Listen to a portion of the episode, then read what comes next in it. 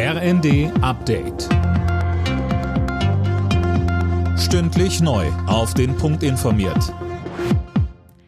Ich bin Nanju Kuhlmann. Guten Abend.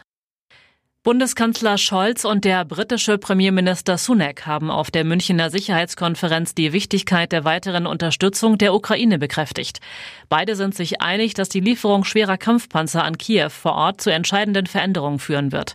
Außenministerin Annalena Baerbock sagte in München, wenn wir die Ukraine nicht unterstützt hätten, dann läge ein noch viel größerer Teil des Landes in Trümmern. Dann würden zu den 13 Millionen, die ihre Städte und Dörfer verlassen mussten, noch mehr Millionen hinzukommen. Dann wäre im Terror der Besetzung von den vielen Butchers und Mariupols noch weitere Orte und Dörfer hinzugekommen. Und genau das wollen wir verhindern.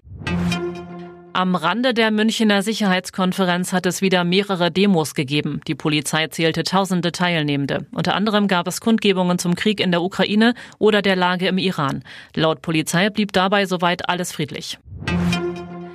Zwölf Tage nach dem verheerenden Erdbeben in der Türkei und Syrien sind in der türkischen Provinz Hatay drei weitere Überlebende aus den Trümmern gerettet worden. Einer davon starb jedoch wenige Minuten später den gefürchteten Bergungstod. Zwei Kinder wurden ins Krankenhaus gebracht. Unterdessen hat Bundeskanzler Scholz den Deutschen für ihre Solidarität und Hilfe für die Erdbebenopfer gedankt. Wir können die Katastrophe nicht ungeschehen machen, aber wir können helfen in der Not. Und Deutschland hilft. Im Meisterschaftsrennen in der Fußball-Bundesliga hat der FC Bayern erneut gepatzt. In Gladbach verlor der Tabellenführer in Unterzahl mit 2 zu 3. Die weiteren Ergebnisse. Wolfsburg, Leipzig 0 zu 3, Bochum, Freiburg 0 zu 2 und Stuttgart, Köln 3 zu 0. Alle Nachrichten auf rnd.de